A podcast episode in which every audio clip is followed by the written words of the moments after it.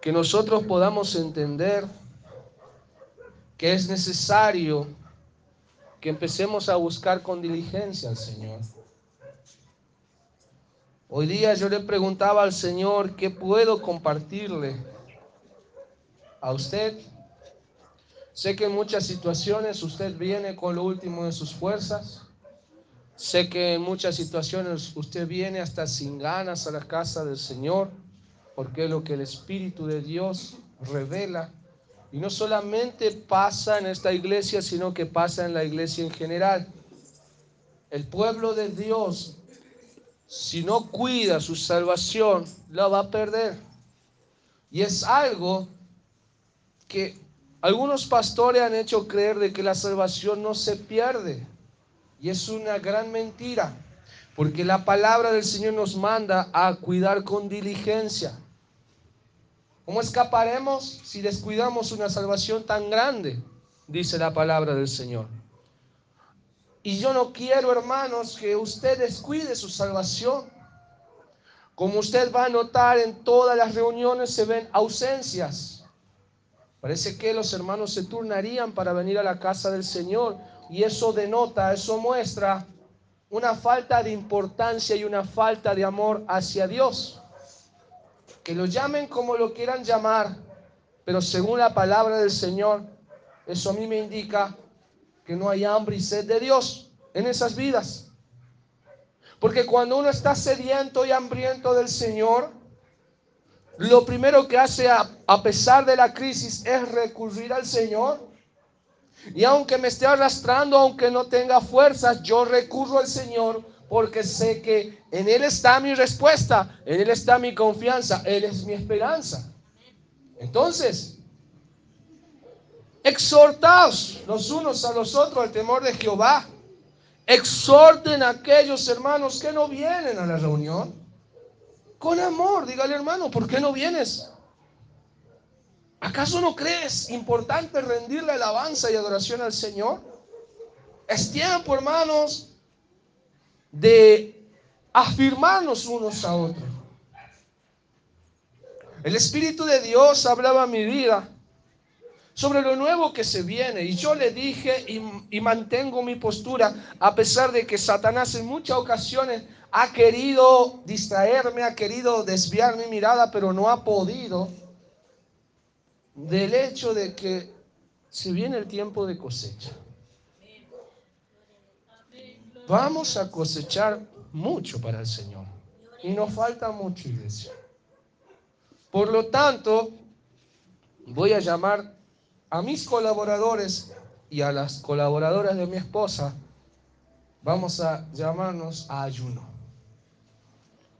Vamos a ayunar. ¿Sí? Y el que quiera sumarse a ayunar con nosotros lo va a poder hacer.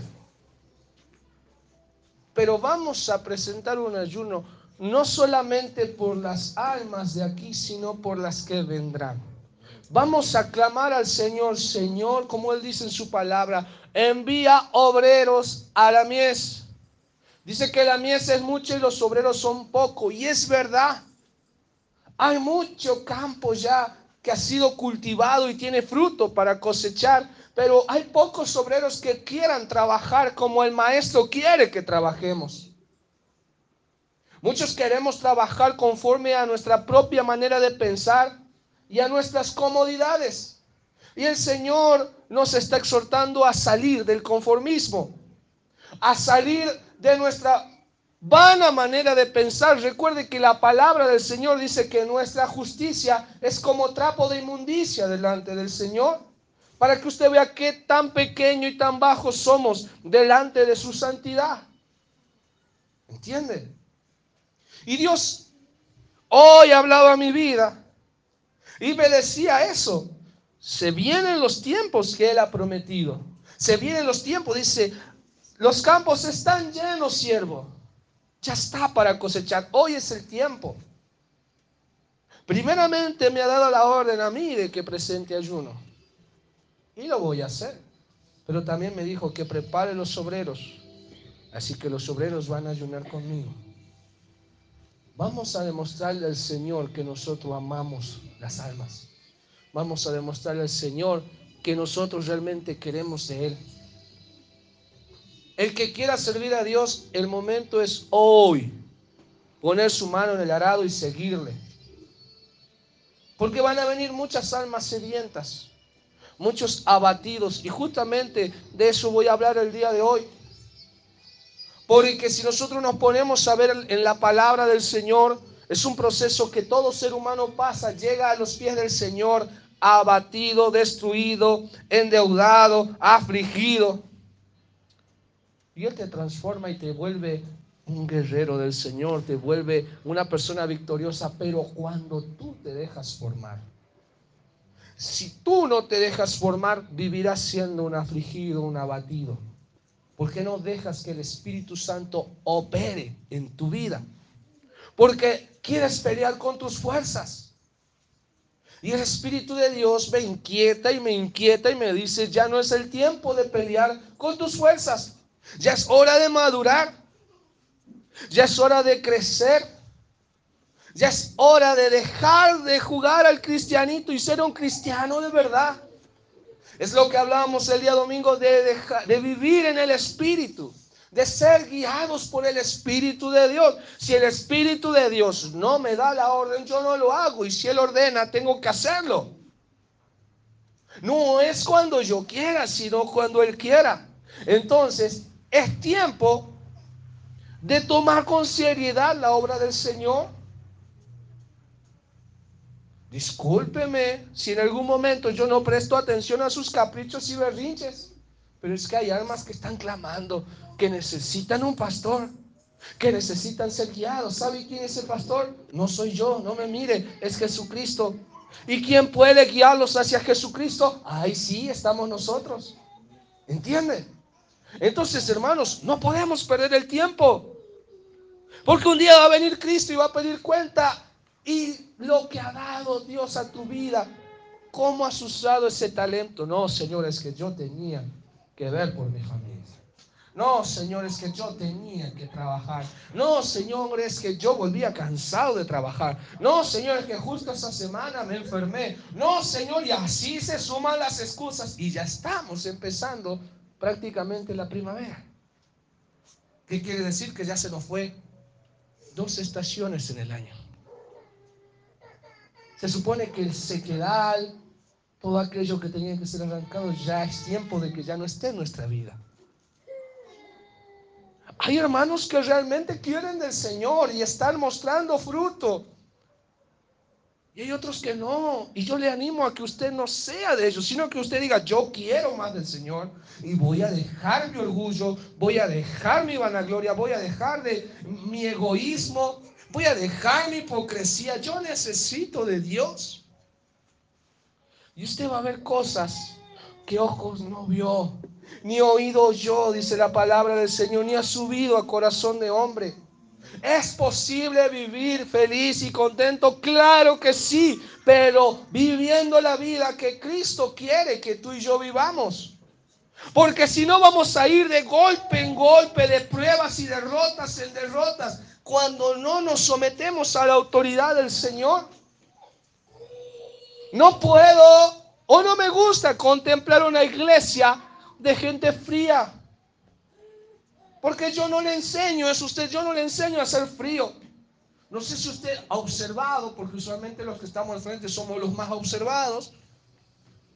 Pero yo puedo estar allí o aquí, de igual manera yo le adoro al Señor. Y yo no comprendo que usted esté sentado ocupando un asiento en la casa del Señor y usted esté totalmente frío, como no sé qué hago acá. Ni estoy por estar. Y no, no lo miren a los jóvenes porque no son solo los jóvenes, a veces los adultos son igual. No lo miren a los niños porque solamente no son los niños, los adultos también. Estoy hablando a la iglesia en general. No puedo entender de que la gloria de Dios descienda y tú estés como si estarías en la cancha. En otra distraído con lo que se te cruza y gritando lo que sea y no atento a lo que Dios está haciendo. Yo le invito que hoy abra su Biblia En el libro Primera de Samuel, capítulo 22. Como le digo, lo que hoy vamos a hablar de parte del Señor va a marcar algo diferente en su corazón. Si usted lo toma y usted es sabio y pone por obra la palabra del Señor, porque estoy empezando a dar enseñanzas para gente que quiere del Señor, para gente que realmente quiere tomar su cruz cada día. Es hora de dejar los caprichos, es hora de dejar la rebeldía. Eh, pastor, pero usted vive hablando de eso, pero tengo que hablarlo, tengo que decirlo. Dice la palabra del Señor que Él nos puso para reprochar el pecado del pueblo, para hacerlo volver de su iniquidad y así que salve su alma. Porque si yo no le salgo al encuentro, no le estorbo allí, su sangre será demandada a mi persona, a mi cabeza. Entonces Dios dice, te he puesto por atalaya sobre este pueblo. Y así a cada uno de los que sirven al Señor. Pero yo sé que así enseñándoles y hablándoles, usted se va a convertir en un guerrero del Señor. Son dos nomás los que quieren eso. Tres, cuatro, y así vamos. Por lo menos cuatro guerreros, ya hacemos algo. Cubrimos un punto cardinal cada uno. Samuel capítulo 22, versículo 1. Vamos a leer la palabra del Señor en el nombre del Padre, del Hijo y del Espíritu Santo. Dice así, yéndose luego David de allí, huyó a la cueva de Adulam, y cuando sus hermanos y toda la casa de su padre lo supieron, vinieron allí a él, y se juntaron con él todos los afligidos y todo el que estaba endeudado y todos los que se hallaban en amargura de espíritu. Y fue hecho jefe de ellos y tuvo consigo como 400 hombres. Hasta ahí nomás llegamos, tome asiento. ¿Qué dice la palabra del Señor? En este caso David estaba huyendo de Saúl. David se va a la cueva de Adulam porque estaba huyendo para salvar su vida. Pero hay algo importante en David. ¿Cómo dice la palabra del Señor? ¿Cómo lo detalla David? ¿Cómo era David? David tenía el corazón conforme al corazón de Dios. ¿Es así o no?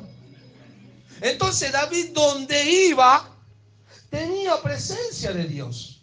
Donde iba actuaba como Dios quería. De esa manera David huyendo, siendo perseguido. Él fue y se escondió en una cueva. Muchas veces nosotros pasamos por crisis, pasamos por situaciones y lo primero que vamos a hacer es escondernos. Lo primero que hacemos es encerrarnos. Pero hay dos posturas en el encierro. ¿De qué manera tú te encierras? ¿Te encierras solamente para decir me voy a dejar morir y hasta aquí se acabó todo? ¿O te encierras y tomas esa cueva como un cuarto de oración y empiezas a clamar al Señor y hasta que no vea respuesta yo no me levanto de aquí, hasta que yo no vea que Dios mueve su mano a mi favor, yo no dejo de clamar. ¿De qué manera tú lo haces? Es para que tú pienses. Porque de cierta manera hay muchos aquí que solo ocupan ese cuarto para encerrarse y dejarse morir. Pero el Señor quiere que tú lo ocupes como un cuarto de oración, que seas un guerrero de oración. Dice que David fue allí y se le empezaron a juntar todos los afligidos, los endeudados, los que estaban tristes, los que se sentían fracasados, los que estaban en las peores situaciones. Ahora yo le pregunto a usted, ¿Se acuerda cuando iniciamos esto? ¿Se acuerda cuando fue el primer culto? ¿Cómo estábamos todos? ¿Se acuerdan o no? Y ¿se acuerdan? Teníamos temor, dudas, quizás un cierto miedo. Costaba tomar decisiones, estábamos afligidos. De igual manera, si yo le estoy hablando del año pasado, ahora, hoy en día, hoy, ¿cómo están varios? También están afligidos, están con luchas, están con crisis, están con problemas.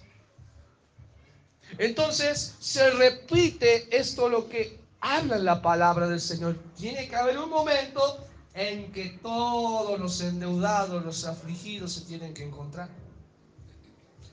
Levante la mano el que no tiene deuda.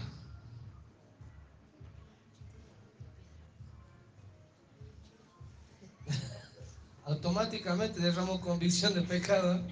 Yo dice, no, no, es cierto. Porque no es solo deuda monetaria. A veces tenemos deudas de palabra, a veces tenemos falta de perdón, a veces tenemos rencor, a veces tenemos resentimiento, a veces nos han hecho daño y no podemos perdonar. A veces cargamos con esa mochila que pesa y no podemos avanzar. Bueno, te doy una buena noticia, estás en el lugar correcto. En este lugar es donde todos los afligidos, los endeudados, los que estamos tristes, los que nos habían desechado, en este lugar nos reunimos. ¿Para qué? Porque acá está el jefe de jefes y su nombre es Jesucristo. ¿Entienden? Es el mejor lugar que puedes estar. Por eso inicié con la exhortación de aquellos que se turnan para venir a la iglesia, porque quizás ellos no tienen deudas. Tienen la vida tan clara y la viven tan bien que no hace falta ir a la iglesia. que yo pongo el calendario una semana y me toca esta semana el jueves y el domingo. Y la otra me toca el martes y el jueves nada más. Exhórtelo a ese hermanito, a esa hermanita que Mira si Dios viene el día en que tú no estás. Mira si Cristo viene a llevar a su pueblo el día en que tú no viniste a rendirle culto. Y él le va a decir, ah, pero un martes, un jueves no va a venir. Es que hay que rendirle culto al Señor todos los días. Todos los días de tu vida. Y dice la palabra del Señor, no dejando de congregarnos, como algunos tienen por costumbre. Porque cuando ya agarramos esa maña de que, bueno, hoy falto, total, estoy cansado, ya la próxima voy. O como vi, veo yo a veces en las redes sociales, y eso comentaba el otro día, veo personas que van, selfie el domingo, recargando pilas para toda la semana. ¿Me entienden? Pero ¿de qué te sirve ir una vez a la semana a la iglesia?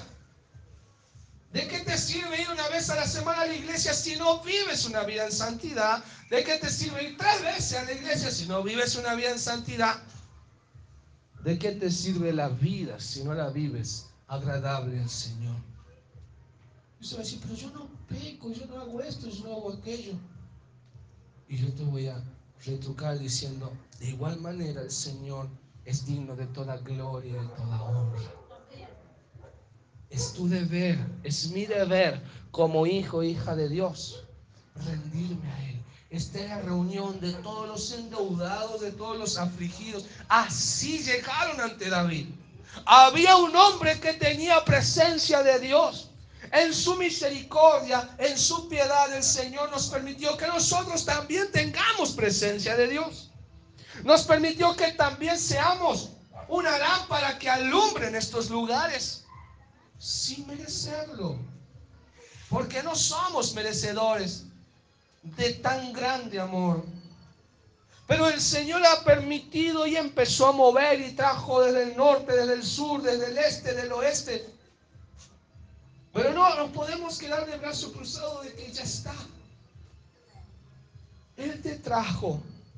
Estamos aquí, pero es necesario pasar por un proceso para crecer, para cambiar de, afligido, de, de endeudado, de tener amargura de espíritu, a un guerrero imparable, a alguien que hace temblar al mismo infierno porque es usado por el Señor. ¿Entiende? Una cosa es venir con lo último y convertirse en alguien lleno del Espíritu Santo. Y yo le dije el día domingo, Dios no te ha llamado para que calientes una silla. Dios no te ha llamado solo para que te quedes ahí. Ustedes son los primeros, ustedes son los pioneros. Dios los va a formar para que ustedes lleven la palabra de Dios a otros. Entonces, necesitamos gente valiente. Hoy lo titulo el mensaje, se buscan valientes. Y es lo que el Espíritu Santo habló a mi vida hoy. Porque yo digo, bueno, Señor, yo necesito una confirmación de que tú me hablas.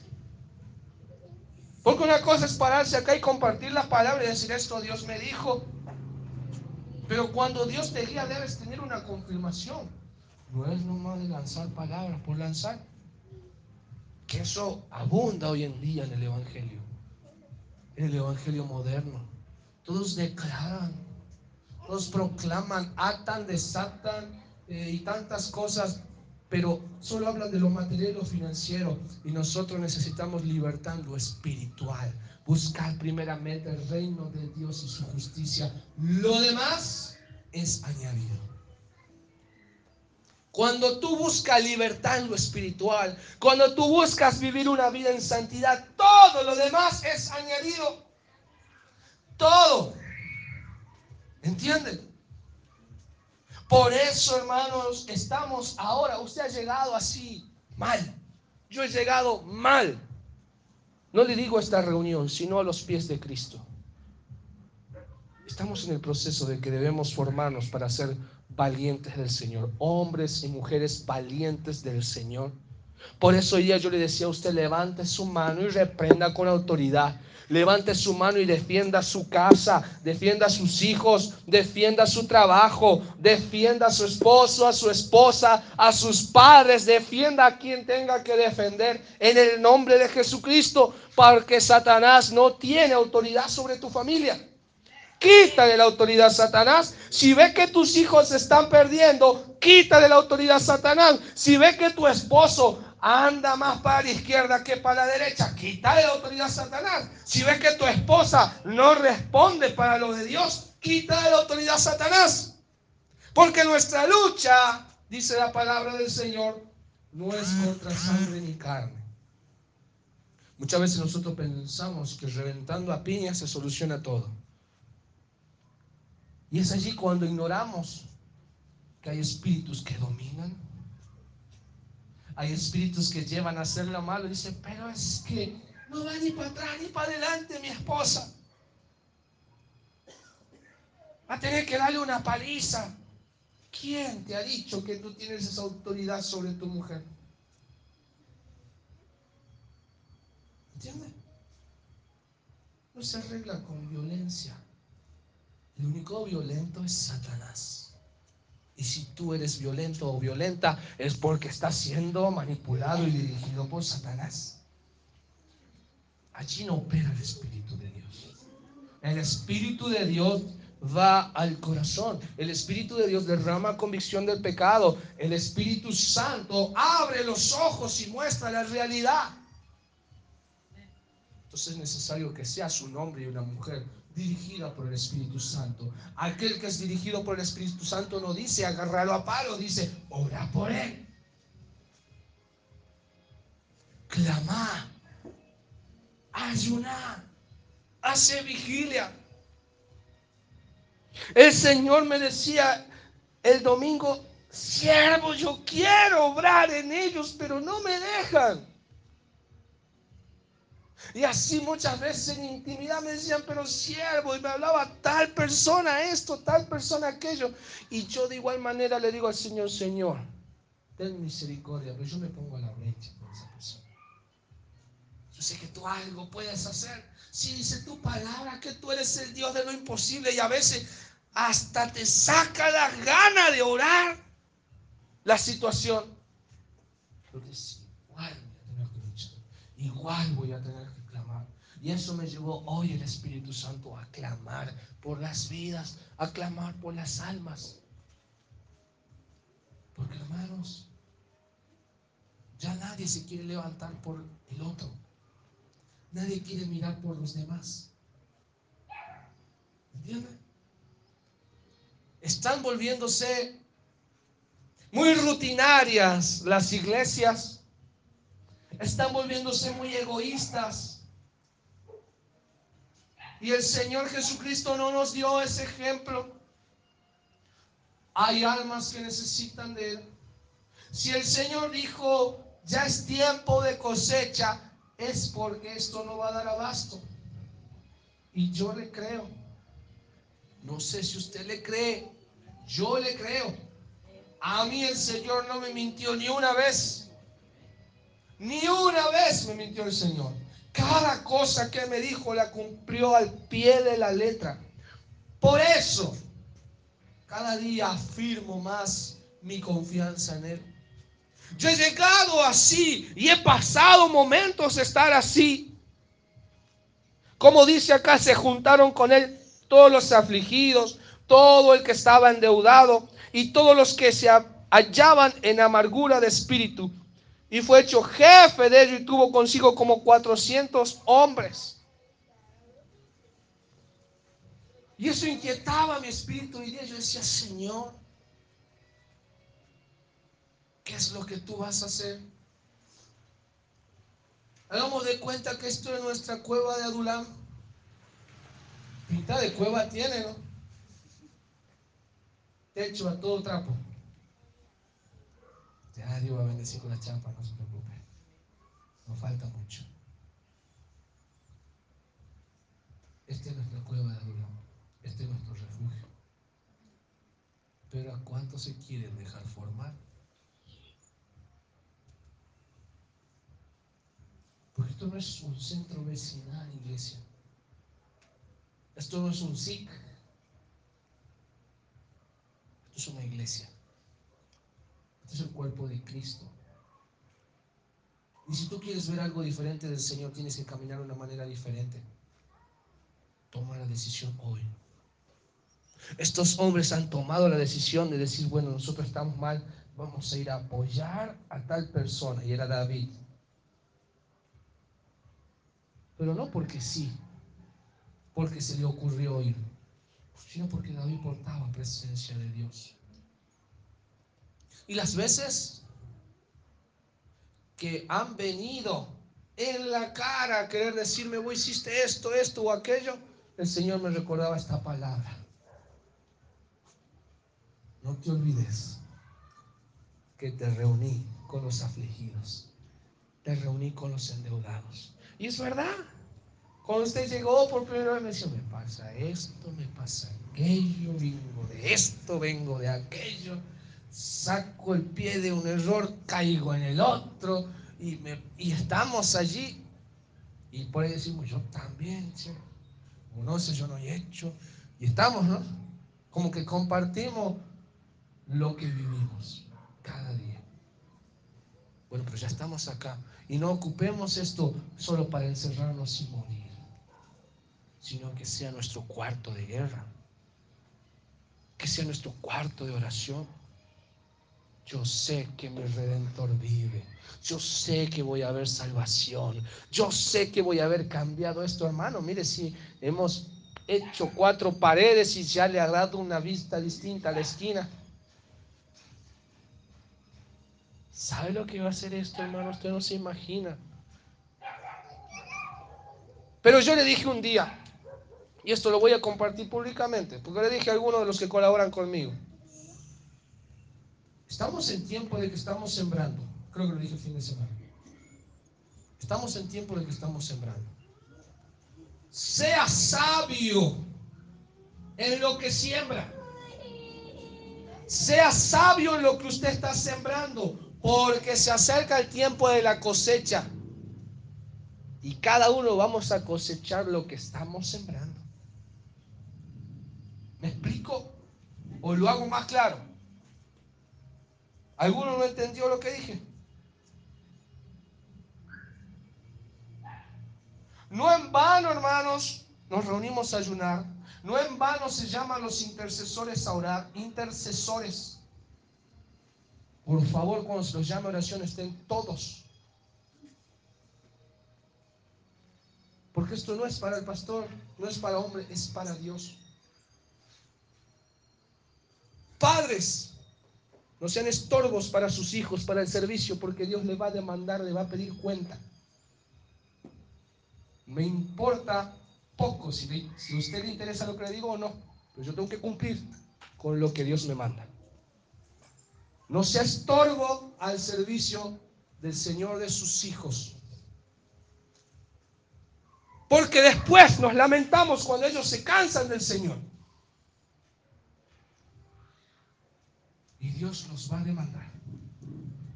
Incentiven a sus hijos a servir. Incentiven a sus hijos a hacer cosas para el Señor. A orar, a ayunar, a cantar, a ver por los demás, a alimentar su espíritu. ¿Qué más queremos como padres de que nuestros hijos no sean como nosotros, que no terminen afligidos, endeudados, abatidos, sino que sean guerreros del Señor? Eso yo pienso que todo padre coherente quiere eso para su hijo. ¿O no? Entonces, es tiempo de que usted y yo, nosotros, marquemos la diferencia. Ya basta de jugar al cristiano a la cristiana. Hagamos lo que a Dios le agrada. Dios me puso en este lugar en su misericordia, no para palmear espaldas, porque tampoco me la palmea a mí. Cuando Dios tiene que corregirme, corrige y me enseña. Y yo sé que es para vida eterna. Entonces, hermanos, hoy le hablo esto. Usted y yo debemos convertirnos en guerreros. Y está escrito en la palabra del Señor. Otra cosa, hermanos. Los guerreros se forman en el desierto. El Espíritu Santo hablaba a mi vida hoy diciendo, dile a mi pueblo que se acercan tiempos de pruebas. Que estén preparados. Usted sabe que cuando usted está preparado realmente, viene la prueba y usted la pasa como si nada. Es como un examen en la universidad, en la secundaria, usted estudia y usted va a rendir y va a probar. No tiene necesidad de andar copiando, no tiene necesidad de andar haciendo machete, como le dicen, no tiene necesidad de esas cosas, sino que usted aprueba y sigue creciendo. La prueba no es para que te asuste, la prueba es para que la pruebes. Y dice la palabra del Señor que en el versículo 14 del capítulo 23, o sea, más adelantito, 23, 14, David se quedó en el desierto, en lugares fuertes, y habitaba en un monte en el desierto de Sif, y lo buscaba Saúl todos los días, pero Dios no lo entregó en sus manos. ¿Dice así su Biblia? Te vas a formar en el desierto, vas a pasar circunstancia en el desierto, Quizás te va a faltar las fuerzas, en el desierto te falta el agua, cuando falta el agua empieza a faltar las fuerzas y, tu mirada empieza a nublarse. Pero dice la palabra del Señor que aún allí lo perseguía Saúl y Dios no lo entregó en sus manos. Vas a pasar por el desierto, pero Dios no te va a entregar en manos de tus enemigos. ¿Entiendes? Así se forma un guerrero. Aquellos que no quieren pasar por pruebas, por luchas, que la ven de lejos, no, esos son los que sigan orando ahí. Esos que sigan allí ayunando, nada más yo de lejos los míos. Usted sabe que sufren peor después. Porque aquellos que se doblegan ante Dios, es Dios mismo quien los levanta. Pero aquellos que están así, se resisten a ser usados por Dios, a rendirse a Dios, es Dios mismo quien los dobla. ¿Qué quiere usted? ¿Quiere ser usado por Dios? Entonces es tiempo de, aunque estés en el desierto, creer que Dios no te va a entregar en manos de tus enemigos, que no vas a caer en esta batalla, que no vas a perder la vida, sino que en el Señor somos más que vencedores. Amén. Gloria a Dios. Dice la palabra del Señor en Primera de Crónica, capítulo 12. Puedo usted ir a Primera de Crónica, capítulo 12, versículo 1. Vamos a ver qué pasó con estos endeudados, estos afligidos,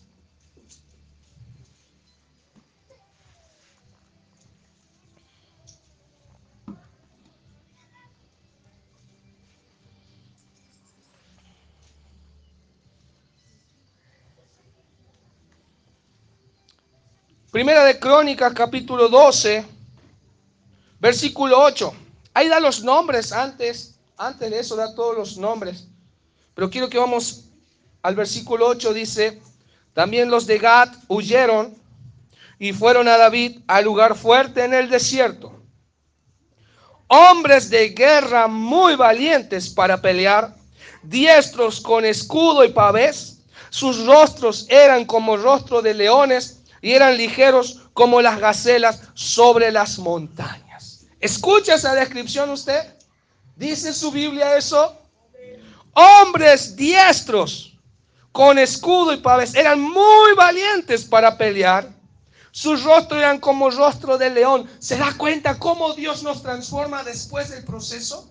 Llegamos endeudados, llegamos afligidos, llegamos lastimados, llegamos destruidos, para que en las manos del Señor nos convirtamos en hombres y mujeres valientes, esforzados, diestros para pelear. ¿Sabe cómo se va a dar cuenta usted que Dios ha obrado en su vida? Cuando se presenta un endemoniado. Y si Dios ha obrado en su vida y es usado por el Señor, usted va a levantar su mano y va a echar fuera demonio. Y si no, usted va a decir, no, que venga otro y lo haga. Mejor me voy para la cocina, no voy a hacer cosas. ¿Entienden? Porque acá dice muy valiente. Entiende de que Satanás no tiene parte, separa que esté solo. El hombre de guerra se acostumbra aún a estar solo. Y se levanta y dice, yo todo lo puedo en Cristo que me fortalece. ¿Entiende? Diestro para pelear. Su rostro como rostro de león, dice. Y eran ligeros como las gacelas sobre las montañas. ¿Alguna vez han visto, no sé, lo más cercano que se puede ver por acá? Las chivas cómo andan por los cerros, cómo andan por el campo.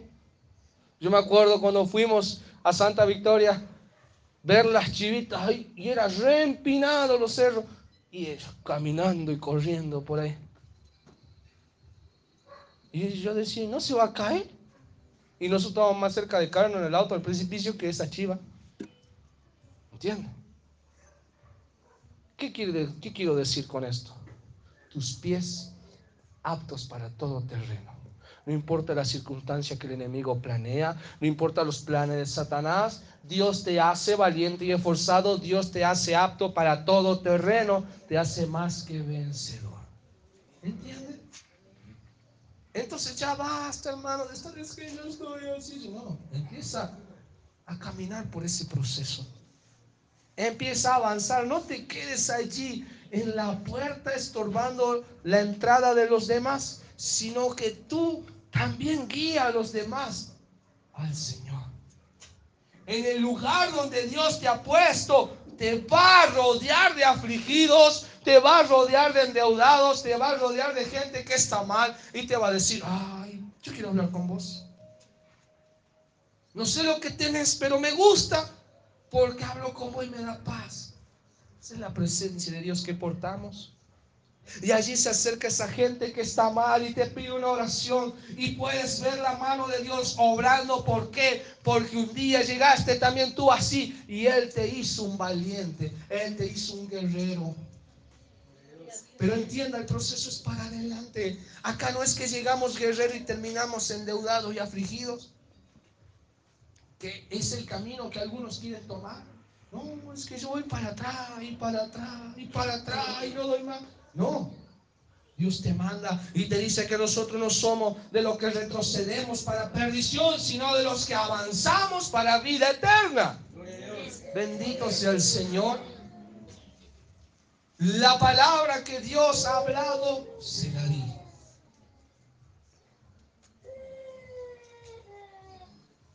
Este domingo ¿Qué toca?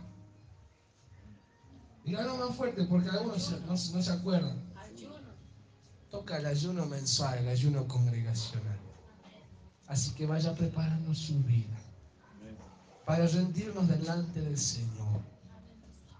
Porque van a venir, ya tiene el tiempo de cosecha, ya está estipulado. El Señor dijo, esto ya comienza, así que no hay que dormir. El día domingo tenemos ayuno congregacional venga con un corazón dispuesto, dispuesto a clamar por los de aquí y por los que vendrán. Porque vamos a ver cosas diferentes. Señor, yo no me conformo con lo que tenemos. No me conformo con lo que Dios va dando. El Señor nos llama a ser conformistas. Nos llama a pedir más. Yo quiero más más, y quiero más, y quiero más. Y Él te va a dar. Te quedes de brazo cruzado. Ponte de pie, oremos al Señor y dile al Señor, yo quiero ser un valiente. Yo quiero ser un guerrero. Yo quiero dejarme usar por ti. Quiero ser un sacerdote para mi casa. Quiero ser una mujer llena de la presencia del Señor. Solo adórale al Señor. Solo clámale a Él.